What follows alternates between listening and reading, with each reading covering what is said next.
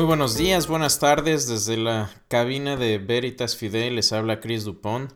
Eh, vamos a hablar, vamos a seguir nuestro tema anterior. Estábamos eh, tratando del tema ¿Qué dice la Biblia de la maldad? ¿Por qué permite Dios la maldad y el sufrimiento? Esta es la parte 2 entonces eh, del podcast. Ya hice un podcast anteriormente donde tratamos la primera parte y eh, en la primera parte vimos algunas definiciones del mal, vimos eh, la maldad moral, vimos que la maldad moral se deriva de actividades humanas como consecuencia del libre albedrío, chismes, disensiones, violaciones, asesinatos, etcétera, etcétera.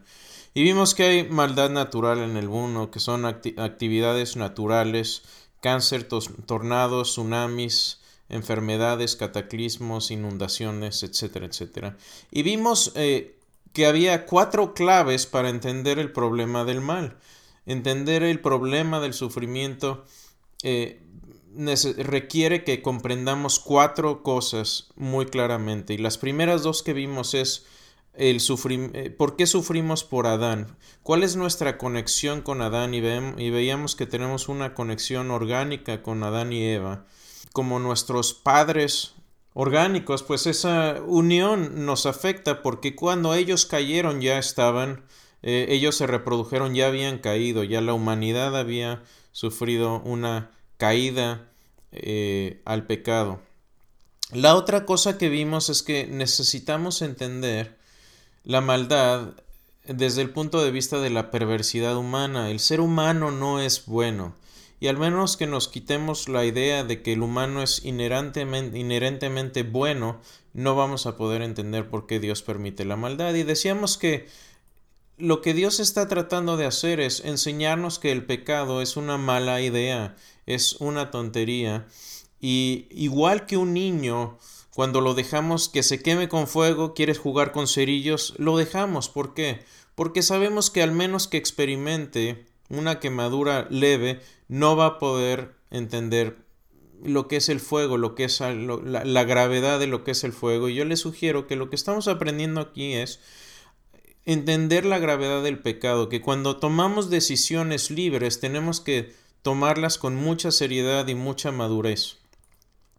Entonces aprendimos de la eh, maldad humana y, qué más podemos aprender de eso. Bueno, vimos que que el ser humano es depravado demuestra también la paciencia de Dios, incomoda nuestra mundanalidad, decíamos, y aumenta nuestro deseo de que Cristo regrese. E, esas son algunas de las cosas que podemos entender del mal y del pecado que estamos sufriendo aquí en la, en la tierra.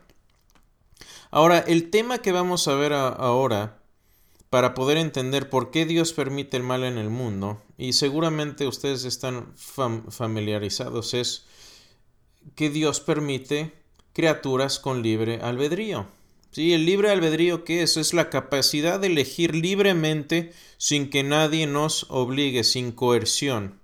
Y el libre albedrío es la capacidad, la capacidad de escoger entre múltiples opciones sin obligaciones. Déjenme repetir eso. Es el libre albedrío es la capacidad de elegir múltiples opciones sin obligaciones. Es la capacidad de ejecutar juicios morales significativos. Eso es lo que nos hace personas morales, nos hace eh, seres que tienen capacidad de escoger entre el bien y el mal, si no seríamos robots biológicos. Y aquí estamos en un periodo de aprendizaje donde vamos a ver qué pasa cuando las criaturas libres se rebelan contra Dios. Ahora, ¿por qué tenemos esta libertad? ¿Por qué nos dio Dios libertad? Y también por qué, por qué suceden también cosas en la naturaleza. Eh, por ejemplo, Katrina, aquí en cerca de Houston, hace unos años, el huracán Katrina devastó completamente la ciudad de Nueva Orleans. Y la gente se decía, bueno, ¿por qué permite Dios el huracán? Pero vamos a analizar esto un poquito. Miren, Nueva Orleans, construimos la ciudad bajo el nivel del mar. La ciudad de Nueva Orleans está bajo el nivel del mar y la construimos con muros de contención que sabíamos que eran adecuados solo para un huracán de categoría 3. Y también sabíamos que han caído huracanes en esa área de categoría 4 y, más hacia arriba. ¿Es esto culpa de Dios? ¿Es esto culpa de Dios? No podemos culpar a Dios por las acciones humanas, aunque la naturaleza eh, haya sido el causante de las muertes. ¿Por qué? Porque las leyes naturales deben de funcionar de manera consistente para que nuestras acciones libres, libres tengan significado. Déjeme repetirlo. Las leyes naturales deben de funcionar de manera consistente para que nuestras acciones libres tengan significado importante. ¿Por qué? Porque si la naturaleza no se comporta de forma natural y consistente, eh, a veces, por ejemplo, ¿qué tal si yo cruzo la calle y a veces los autos son de plástico y a veces son de metal, a veces son de hule o de esponja? Entonces, ¿qué pasaría? Que nuestras actividades empiezan a perder significado. Si los, todos los coches, cuando chocan contra una persona, se vuelven esponjas, entonces ya no tenemos un mundo consistente en el que vamos a poder ser personas morales, en el que vamos a ser personas responsables. Si nuestro hijo se atraviesa la calle, lo tenemos que proteger porque los autos son de metal. ¿Sí? Entonces, a veces la gente piensa, bueno, pero ¿puede haber alguna otra forma en que Dios pudiera enseñarnos esta lección de, de que el pecado es malo? Y algunos dicen, bueno, a lo mejor un libro o alguna película donde Dios nos muestre el horror del pecado. Y claro que precisamente la respuesta es, Dios ya nos dio un libro. Pero sucede que no lo leemos, no nos interesa lo que dice Dios muchas veces. Y, esto no funciona con los adolescentes tampoco. Usted le ha tratado de dar un libro a un adolescente y le mira, aquí está, ve lo, torpe que sería si embarazas a esta chica. O mira lo torpe que serías si dejas que te embarace este chavo. Y los niños no entienden, los jóvenes no entienden. Y como padres vemos lo torpes que éramos cuando éramos jóvenes también. Y lo que pasa es que simplemente no le creemos a Dios. Cuando Él nos dice en, en, las escrituras, nos dice, hagan esto, aquí están los diez mandamientos, aquí están las normas para comportarse, para que te vaya bien y para que tengas prosperidad. Y no hablo aquí de prosperidad e-, económica, sino de ser un ser humano moralmente recto. Eh, y no lo seguimos. ¿Por qué? Porque no le creemos a, Dios. ¿Se, imagina cómo funcionaría esto? Esto con los adolescentes no, no funciona. De hecho, desde 1930 tengo por aquí unas estadísticas. En 1930 había aproximadamente un 5% de niños que nacían fuera del matrimonio, fuera de un seno familiar. En el 2010 no pude encontrar estadísticas más recientes, pero estamos en el 2015 y en el 2010 esa cifra del 5% ya había brincado al 40.8% de, niños nacidos fuera del matrimonio. ¿Por qué? Porque a los jóvenes no les interesa. Eh, y vemos que Dios nos está dejando ver las consecuencias cuando salimos de sus normas, de sus principios, y nos está enseñando que tenía razón desde un principio.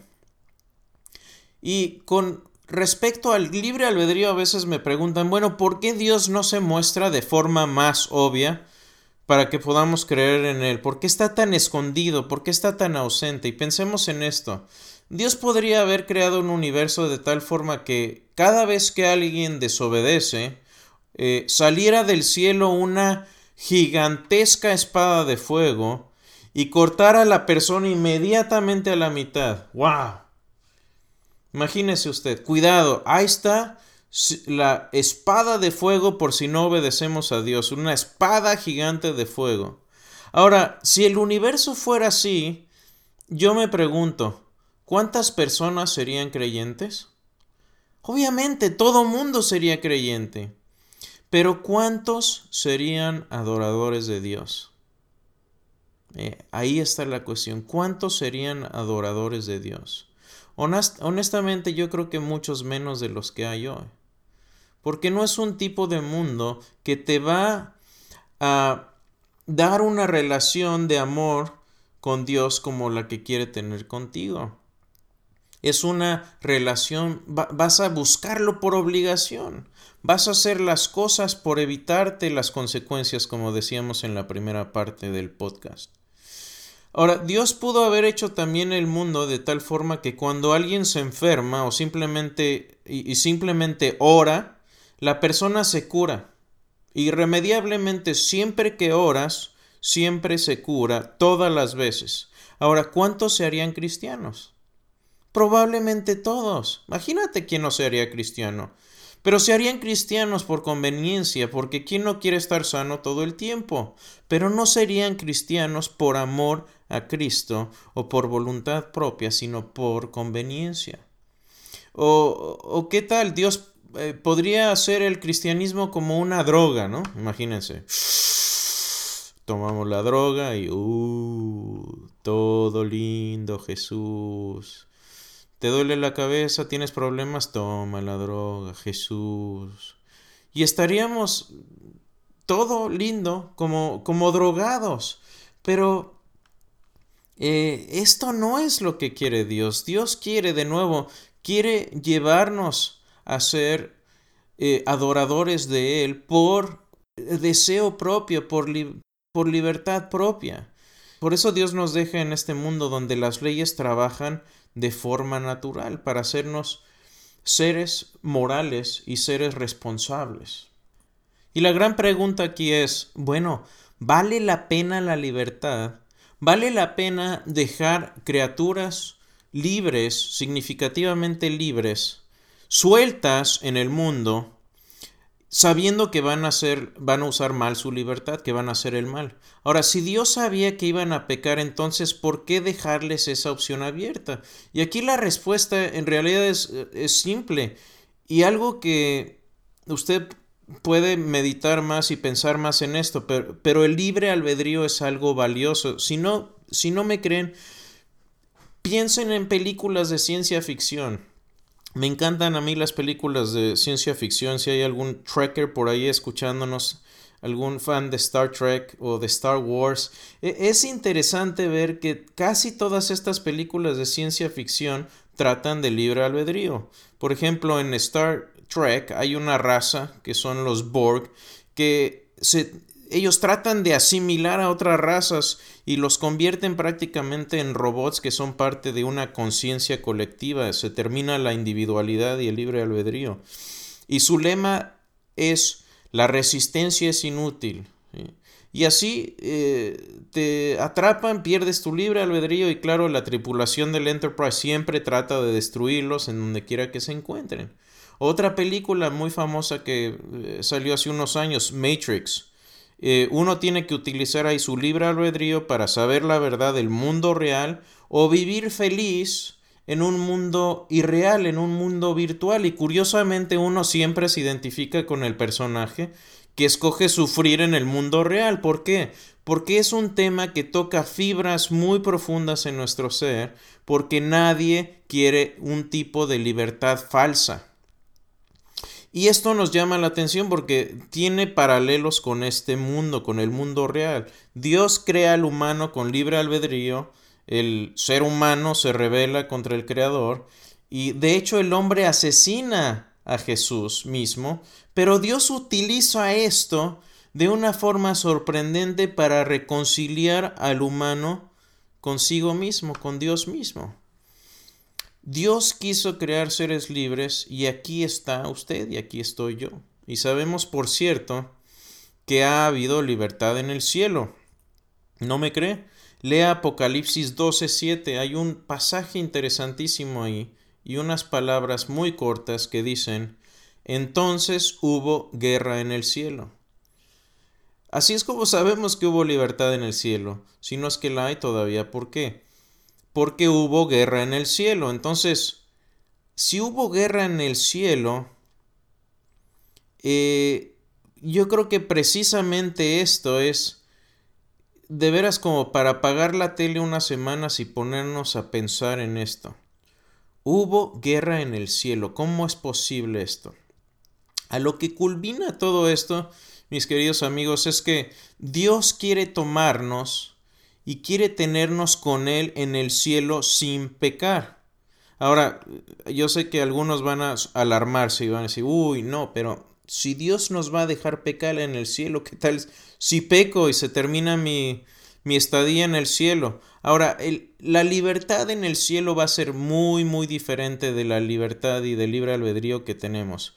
Y le voy a dar cinco razones por las que el libre albedrío va a ser muy diferente y por, por lo que va a ser prácticamente imposible pecar. Primero, no vamos a estar en el mundo, ¿sí? No vamos a estar un clic de pornografía, de tentaciones, eh, no vamos a estar sumidos en el mundo lleno de tentaciones que nos están rodeando todo el tiempo. Número dos, no vamos a ser seres carnales, no vamos a tener ya un cuerpo corruptible, ansiando de comida, ansiando de sexo, eh, sino va a ser un cuerpo glorificado sin deseos carnales.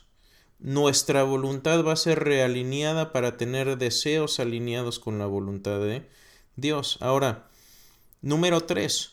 No va a estar Satanás ni sus demonios. Satanás y sus demonios van a ser juzgados y van a ser apartados en el infierno para no hacer ya más daño.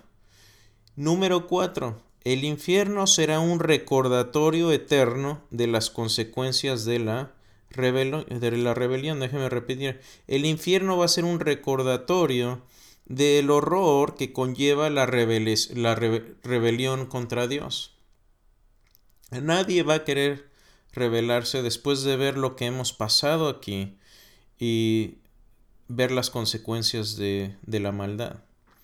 Ahora, número 5. Estamos aprendiendo aquí hoy que el pecado es algo terrible. Y ah, hay una ah, ilustración muy interesante del profesor, del doctor Dallas Willard, un teólogo muy eminente acá en Estados Unidos, falleció creo hace dos años. Y eso ilustra perfectamente el concepto, eh, creo yo, de libre albedrío que vamos a tener en el cielo. Por ejemplo, si tomara yo un picayelo, a alguien le gustaría ver, y yo sé que esto es audio, pero a alguien le gustaría ver cómo me saco el ojo con el picayelo. ¿Sí? Eh, Ahora, ¿tengo yo libertad, tengo yo libre albedrío como para sacarme el ojo con un picayelos? ¿Sí? ¿Podría hacerlo? Eh, me imagino que por ahí alguno debe estar diciendo, sí, sí, toma la cámara y, y hazlo. No, lo, pero ¿saben qué? No lo voy a hacer. ¿Por qué? Porque a pesar de que tengo la libertad de hacerlo, sería una locura, sería una gran tontería. Eh, eh, no soy tan inteligente, pero soy lo inteligente, lo suficientemente inteligente para saber que es una tontería. Y les aseguro que mientras tenga yo capacidad mental, Sí, aunque lo duden algunos, pero aunque tenga yo capacidad mental, nunca me voy a sacar el ojo con un picayelo, un bolígrafo, una cuchara o un tenedor. ¿Por qué? No lo voy a hacer, de hecho, aunque viva un millón de años. Porque no, aunque tengo la libertad, no soy tan tonto. Sé que va a doler y sé que va a haber consecuencias graves de hacerlo. Y eso es por la misma razón que no le damos bolígrafos a los bebés porque se los meten al ojo y se los sacan. Por eso no lo, damos a los bebés. Un bebé no tiene la madurez. Y así como el bebé no aprende a no sacarse el ojo con el picayelo, Dios nos está aquí enseñando que el pecado es una locura, es una gran tontería. Y, está, y, y cuando estemos en el cielo vamos a pensar en pecar y diremos, wow, ¿sabes qué? Esto del pecado ya lo hicimos y no nos fue muy bien. No lo quiero hacer. Y sabe, y, usted y yo estamos siendo preparados para, para heredar el reino de Dios. Y eso es lo que me lleva al último punto de este estudio. Está, Dios nos está preparando para heredar el, reino. Y a veces es fácil perder la perspectiva divina y eterna porque estamos metidos en, este mundo, estamos metidos en un mundo ocupados con trabajo, con eh, los niños, con las escuelas, eh, y creemos que siempre, eh, simplemente el propósito de nuestra vida es nacer, crecer, ir a la escuela, hacer un deporte, estudiar más, un instrumento a lo mejor, algunos toman un trabajo, otros van a la universidad, formas familias, te casas, trabajas como bestia el resto de tu vida, envejeces y mueres y pensamos que bueno y ahí nos queda de consuelo la vida eterna. Cuando que la vida eterna no es la posdata de la vida del cristiano, la vida eterna es el momento culminante de la vida cristiana. ¿Cuál es el más famoso versículo de la Biblia? Juan 3:16, y aquí lo pueden recitar ustedes en, en, donde estén escuchando. Dice, porque de tal manera amó Dios al mundo que ha dado a su Hijo unigénito para que todo aquel que en él cree no se pierda, mas tenga vida eterna. El cielo no es la posdata de la vida, es el evento principal, es, es, el, es el evento culminante de nuestra vida. ¿Por qué? ¿Por qué? Porque el cielo, escúchame bien, el cielo va a reducir nuestro sufrimiento a la insignificancia. Déjeme repetir esto. El cielo va a reducir nuestro sufrimiento a la insignificancia, porque nuestro tiempo aquí es comparativamente pequeño. Y soy ingeniero, me gustan los números. Pero si comparamos el tiempo que vamos a vivir aquí aunque sea muy bueno, unos muy buenos 80, 90, 95 años, algunos hasta 100. ¿Qué son 100 años comparados con 100 mil años? O con 200 mil años. Ahora imagínese con una eternidad. Eh, me acuerdo que me rompí el, no me lo rompí, pero ojalá me lo hubiera roto el pie hace cuatro años, porque hubiera sido mejor romperme el, hueso que romperme los ligamentos como me lo rompí. Me, tardó un año más o menos en sanar el pie.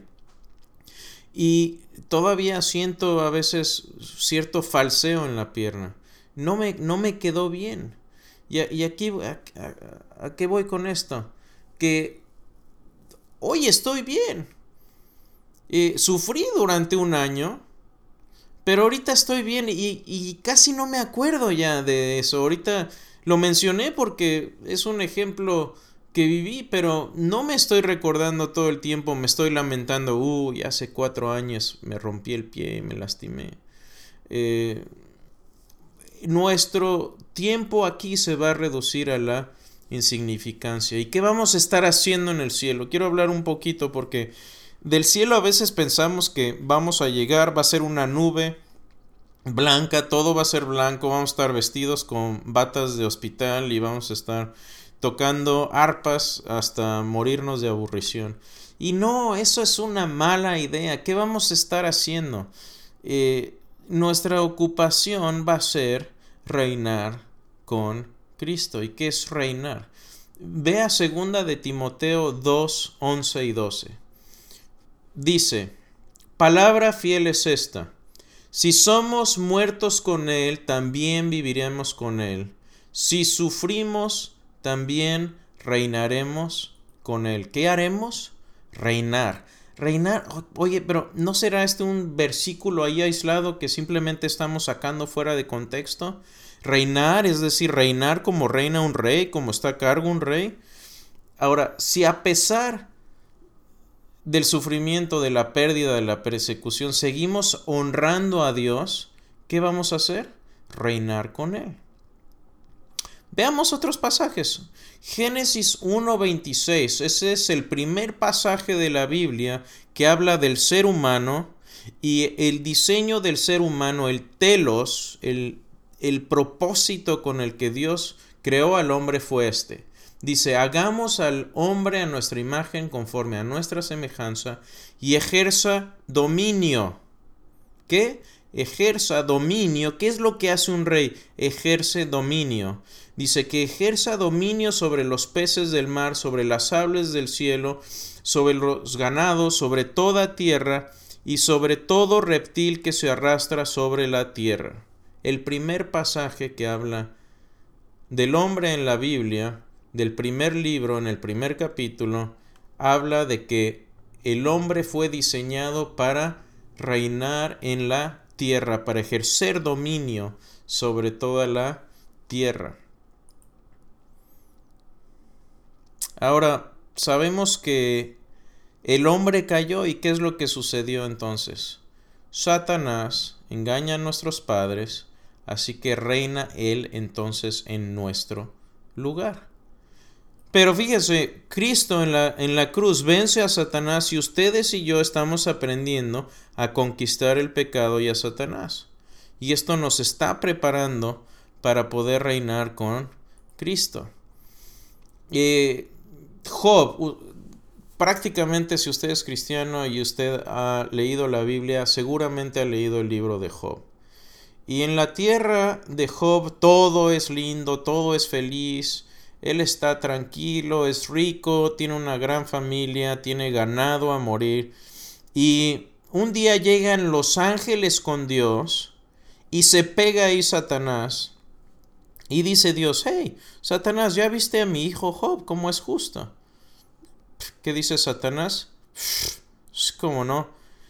Es que le haces la vida fácil. Tú quítale un poquito las comodidades que tienes y vas a ver cómo va a renegar de ti. ¿Por qué? ¿Cuál es el reproche escondido aquí de Satanás? ¿Qué tal, Dios? Si tú me hubieses dado lo que Él tiene, yo también te habría servido. ¿Sí? Satanás prácticamente está diciendo, has sido injusto y no tienes derecho, no tuviste derecho a mí de haberme sacado del cielo y, eh, y tus criaturas están felices claro que te van a honrar y claro que te van a amar. Y Dios le dice, ok, está bien, date vuelo, ¿sí? Pero no le toque su vida. ¿Y qué hace Satanás? Mata a su familia, le quita su ganado y lo sume en la enfermedad y en la miseria. Y en un momento histórico de parálisis mental, ¿sí? Su esposa le dice, ¿por qué no te mueres ya y maldices a Dios? Vaya ayuda idónea, ¿no? ¿Por qué no te mueres y maldices a Dios? Ahora, esto es clave porque aquí lo único que tuvo a hacer Job para humillar a Satanás en presencia de todos los ángeles era simplemente continuar dándole gracias y dándole la gloria a Dios. Y fíjese que eso es precisamente lo que hizo Dios dio, Dios quitó, bendito sea el nombre de Dios. Eso es lo que dice Job. Y sí, Job sufrió y se quejó, pero siempre bendijo a Dios. Y lo que debemos entender aquí es que nosotros conquistamos en esta vida cuando estamos en la miseria, cuando estamos sufriendo, cuando nos persiguen, cuando nos ultrajan, cuando perdemos el trabajo, cuando nos deja la esposa, el esposo, cuando perdemos un ser querido y aún honramos y obedecemos a Dios, eso es una gran humillación a Satanás. Cuando usted sigue amando a Dios a pesar de que pueda costarle la vida, que hay una enfermedad que, que puede quitarle la vida, usted está justificando el juicio de Satanás y lo está humillando. Y eso es tremendo. ¿Por qué? ¿Sabe usted que, que nosotros estamos calificados, ¿sí? Usted y yo vamos a estar calificados para juzgar ángeles? ¿Sí? ¿No me cree? Bueno, vamos a leerlo. Mire, 1 Corintios 6, 2, versículos 2 y 3. Dice, ¿o no sabéis que los santos han de, han de juzgar al mundo? Y si el mundo ha de ser juzgado por vosotros, ¿sois indignos de juzgar cosas muy pequeñas? ¿O no sabéis que hemos de juzgar a los ángeles? ¿Cuánto más a las cosas de esta vida? Y, aquí vale la pena sentarse un rato y empezar a pensar, ¿por qué vamos nosotros a juzgar ángeles? ¿No se le hace un poco raro? Y aquí la respuesta es que hay un principio bíblico, un principio en la escritura que afirma que aquellos que tienen menor evidencia de la bondad y la existencia de Dios y aún así continúan honrando a Jesús, están en la posición correcta de juzgar a aquellos con mayor evidencia, pero que lo rechazaron. Y bueno, ¿y dónde viene este principio bíblico? Vea Lucas 11, 31 y 32. Voy a leer Lucas 11, 31 y 32 si me quiere seguir. Dice, la, la, reina del sur se levantará en juicio contra los hombres de esta generación y los condenará, porque ella vino desde los fines de la tierra para oír la sabiduría de Salomón, y he aquí más que Salomón en este lugar. ¿Qué, ¿Qué, quiere decir esto? Que la reina del sur, la reina del sur, y este es un pasaje en el Antiguo Testamento, lo pueden buscar, era una reina de Nínive, perdón, era una reina de, de Arabia que escuchó de la sabiduría de Salomón de lo lejos, sin conocer a Dios, y va para conocer a Salomón porque tenía una gran, gran reputación de ser un hombre sabio, y al conocerlo reconoce la grandeza de Dios. Y Jesús que dice, esta mujer se va a levantar en el juicio contra esta generación porque me tienen a mí ustedes, al Hijo de Dios encarnado, me tienen aquí y no me creen. Por eso ella, que no me tuvo a mí, que tuvo menos evidencia, está calificada de juzgar a esta generación. Por eso nosotros tenemos la autoridad y vamos a tener la autoridad de juzgar ángeles.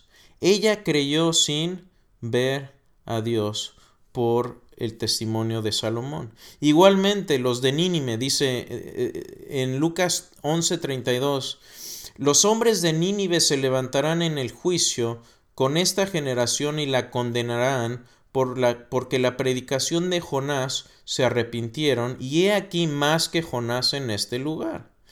Igual, los de Nínive manda Dios a Jonás para que se arrepientan y ellos responden una de las pasajes sorprendentes en la Biblia donde Dios manda a un profeta y la gente se arrepiente. ¿Y qué pasa? Los hombres de Nínive caen en sus rodillas, reconocen a Dios y Dios los perdona, Dios no los juzga. ¿Y qué es lo que pasa? Que eh, ellos van a justificar la generación de Jesús porque Jesús estuvo con ellos y no le creyeron. Ellos justificarán el, el, juicio de los que vieron a Jesús y lo crucificaron. Los ángeles, los ángeles tenían una tremenda cantidad de conocimiento de quién es Dios, estaban con Él, estaban cerca de Él. Y por eso cuando usted está sufriendo y honra a Dios, tiene la autoridad de juzgar al mundo y juzgar ángeles.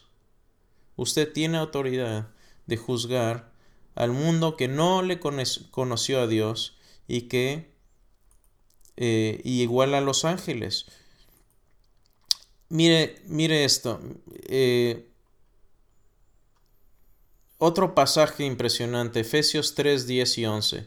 Dice, el fin de todo esto es que la sabiduría de Dios, en toda su diversidad, se dé a conocer ahora por medio de la Iglesia a los poderes y autoridades en las regiones celestes. ¿En dónde? A todos los poderes y autoridades en las regiones celestes, conforme a su eterno propósito realizado en Cristo Jesús nuestro Señor. Fíjese, lo que está diciendo aquí Pablo es que por medio de la iglesia que son ustedes y nosotros, la sabiduría de Dios se da a conocer ahora a los poderes y autoridades celestiales. ¿Por qué? porque cuando usted sufre y honra a Dios, los ángeles están aprendiendo de usted. Los ángeles están observando también y están observando cómo Dios resuelve el problema del mal. Eh, Daniel 7, 18 y 27 dice, Pero los santos del Altísimo recibirán el reino y poseerán el reino para siempre por los siglos de los siglos, y la soberanía, el reino, el dominio y la grandeza de todos los reinos debajo de todo el cielo serán entregados al pueblo de los santos del Altísimo. Su reino será un reino eterno, y todos los dominios le servirán y le obedecerán. Wow. Impresionante pasaje. ¿Por qué Dios permite el sufrimiento? Porque Dios quiere darle a usted el reino. Quiere entregarle las llaves del reino. En Lucas 12:32 Jesús dice estas palabras que me conmueven. Dice, no tengan miedo, mi pequeño rebaño, porque es la buena voluntad del Padre darles el reino. Tremendo pasaje. No tengan miedo, mi pequeño rebaño, porque es la buena voluntad del Padre darles el reino. Es la voluntad del Padre darles el reino. Y eso es lo que estamos aprendiendo aquí, que Dios quiere darnos el reino. Apocalipsis 3, 22 y 23 dice, al que salga vencedor, al que eh, al que salga vencedor le daré el derecho de sentarse conmigo en mi trono, como también yo vencí y me senté con mi Padre en su trono. El que tenga oídos que oiga lo que el Espíritu dice a las iglesias. ¿Qué quiere decir? El que salga vencedor, ¿qué quiere decir vencedor? El que sufra, el que ya no tenga ganas de seguir a Dios, el que esté pasando por tribulación, el que haya perdido su trabajo, el que haya perdido un hijo, el que haya eh, sufrido persecución, el que haya contraído una enfermedad tremenda y está su vida en peligro, al que venciere, a pesar de eso, le daré a sentarse conmigo en el trono, dice el Alfa y el Omega. Y Déjeme terminar con esto. Como, como dije anteriormente, el primer capítulo del libro, en, la, en el primer pasaje que se menciona al hombre, dice que Dios nos creó en su imagen para reinar sobre la creación. Y curiosamente, el último pasaje del último libro que habla del ser humano, es decir, eh, Apocalipsis 21, antes del epílogo, donde habla de que eh, no se cambien las palabras de este libro, etc. Ese es el epílogo. Pero antes de eso, el Apocalipsis 21, en el capítulo 5, eh, a ver si lo puedo leer sin que se me haga un nudo en la garganta, porque esto es lo que dice. Y ya no habrá más noche, y no tendrá necesidad de luz de lámpara ni de luz de sol, porque el Señor Dios los iluminará y reinarán por los siglos de los siglos. Y lo que quiero dejarles, mis queridos eh, amigos y hermanos, es esto. Dios nos está dando el reino, y no cualquier reino, el reino, su reino. Y cuando Él venga, no habrá otro reino. Y Dios habla de ciudades, habla de riquezas verdaderas, y nos pide que seamos fieles en las cosas de este mundo pero luego nos dice que las cosas de este mundo, las cosas que nos parecen tan grandes, serán pequeñas, son pequeñas, no son grandes aquí. Pero si, si pensamos que son, eh, que estas cosas pequeñas son grandes, imagínense qué haremos cuando veamos las maravillas y las grandes cosas grandiosas que Dios creará en el nuevo cielo y la nueva tierra y usted va a reinar sobre ellas, porque así es como Jesús lo dispuso. Usted va a reinar con Él. Y ese es el plan para usted, y ese ha sido siempre el plan de Dios, que usted reine con Él por siempre y para siempre.